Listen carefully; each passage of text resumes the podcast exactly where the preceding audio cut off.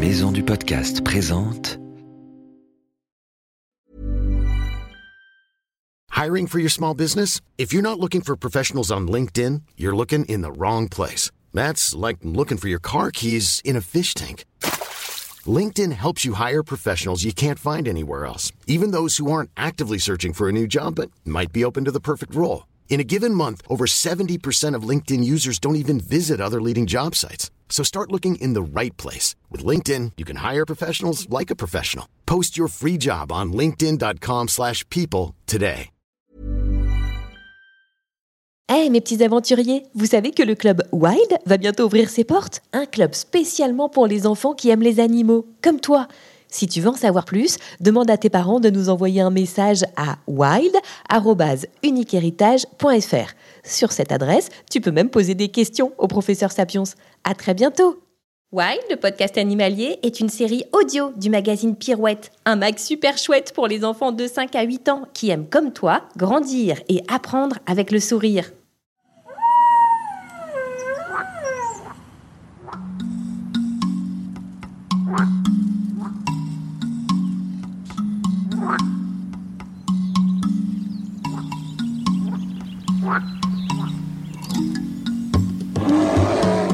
Salut nos petits aventuriers et bienvenue dans Wild, le podcast animalier.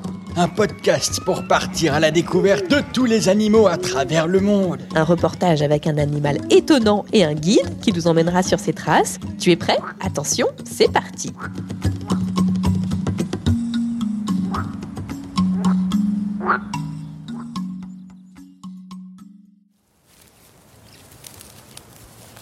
Frimouste, où es-tu? Professeur, professeur, vous êtes là? Je vous entends mais je ne vous vois pas.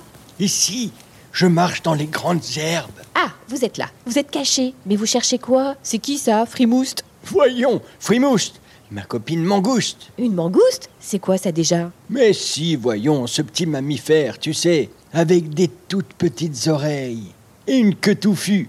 Elle est adorable et redoutable à la fois.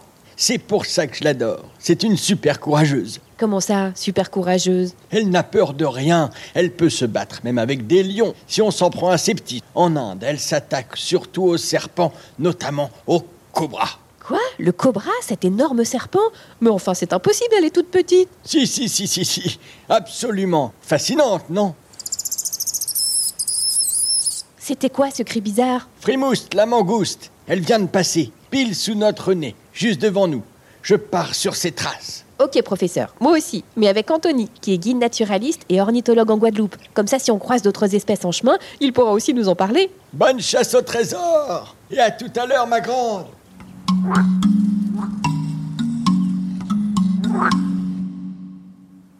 Sur les traces de la mangouste qui vient de traverser devant nous, est-ce qu'on va la retrouver?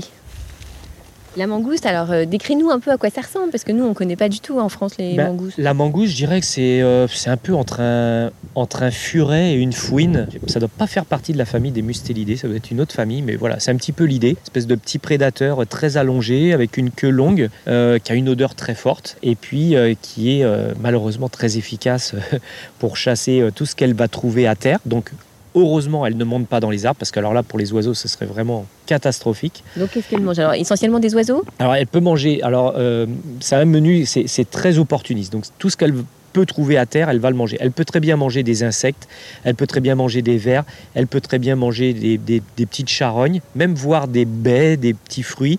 Moi, j'ai déjà vu manger une, man- une, une mangue. Ah oui, d'accord. Voilà, Ah ouais. donc ça peut manger un peu de tout. Euh, là, elles sont dans les zones humides comme ça. Euh, elles vont trouver des œufs de poule d'eau, des œufs de canard, des œufs de foulque. Eh ben, elles vont pas se priver pour les manger. Ça peut même certainement attraper des poussins de temps en temps. Tu me disais, elle a été introduite en Guadeloupe dans les années 1880, quelque chose comme ça? Oui, c'est ça, c'est ce qu'on retrouve dans la, dans la littérature en 1883, a priori. Et c'était un monsieur qui avait eu dans l'idée de, de l'introduire parce que euh, je pense que ça devait être quelqu'un qui, qui produisaient de la canne et ils avaient beaucoup de problèmes avec les rats qui mangeaient, euh, qui mangeaient la, La canne à sucre, du coup. la canne à oui, sucre. Et donc, euh, du coup, ils se sont dit, bah, on va introduire des mangoustes. Mais déjà à l'époque, il avait un petit doute. Et euh, ah, un aigle pêcheur. Je suis désolé, je, Oui, je passe, je passe à autre chose, mais euh, c'est une espèce qui est connue. Là, il fait un petit peu de surplace. Il, a- il essaye de repérer des poissons. Et là, il va peut-être plonger. Ah. Ah, Ah, Qu'est-ce qu'il ah fait non, Ah non, il vient de se poser. Alors peut-être qu'en fin d'après-midi, comme ça, il vient prendre un bain. Donc on va voir, on va l'observer. Ouais. Donc c'est le balbuzard pêcheur qu'on appelle ici effectivement en créole aigle pêcheur. C'est un rapace, un grand rapace qui est blanchâtre dessous, noirâtre dessus et qui ne mange que des poissons. Voilà, il vient de redécoller. Donc je sais pas s'il avait peut-être trouvé quelque chose. C'est un migrateur. Alors en fait, les balbuzards pêcheurs, normalement, en mai, juin, juillet, ne sont plus trop présents en Guadeloupe. Ça peut être un jeune en fait. Les oiseaux, les grands rapaces, souvent ne se reproduisent pas dès la première année. Donc en fait, plutôt que d'entamer une migration qui est coûteuse en énergie, qui est plus risquée et tout ça, pour remonter euh, dans les zones où il est né pour ne pas se reproduire parce qu'il est encore euh, ado, eh bien il reste sur place. C'est pour ça qu'on peut en voir un petit peu toute l'année. Là, on a une poule d'eau, on l'aperçoit sur la mare là-bas. Ça ressemble à une petite poule et elle est souvent sur l'eau. voilà, donc elle est toute noire avec euh, du blanc euh, euh, sur les côtés de la queue, un- une petite ligne blanche sur les flancs. Et puis surtout, la, la grande caractéristique, c'est cette plaque frontale, donc un peu, euh, voilà, qui remonte Au-dessus sur du le bec, au-dessus ouais. du bec, qui fait le front, donc plaque frontale, Ouais. et qui est bien rouge, bien pétante, et avec le, le bec qui est rouge aussi et la pointe jaune. Donc c'est un oiseau qui est vraiment très joli. Disais, ses pattes aussi euh, sont très Les jolies. pattes sont magnifiques. Alors, euh, bah, comme c'est, elle est souvent sur, euh, sur l'eau, on n'a pas souvent l'occasion euh, de les voir, mais les pattes sont verdâtres avec un petit peu de jaune aussi, une ligne rouge, c'est très très beau. Et elles sont pas palmées, contrairement aux canards, mais elles sont plutôt lobées. Elles ont des petits lobes, voilà, ce qui lui permet de nager très très bien. Ah oui, mais c'est pas voilà c'est pas comme les canards. Et du coup elle a une partie de sa vie aussi où elle va être euh, notamment pour manger. Elle peut venir sur les berges et puis aller manger euh, des plantes aquatiques sur les bordures trouver des insectes ou autre Ah oui, d'accord. Donc elle est à la fois insectivore, à la fois herbivore. c'est ça c'est ça. Elle va elle peut même manger je pense des petits poissons euh, des larves de, de libellules certainement. Enfin un petit peu de tout ce qu'elle va trouver dans l'eau. Et puis euh, effectivement de la végétation aquatique aussi. Des fois elle vient sur les berges ou de, de la végétation qu'elle va trouver qui pousse dans l'eau. Et notre mangouste, elle a disparu dans les grandes herbes. ouais c'est ça.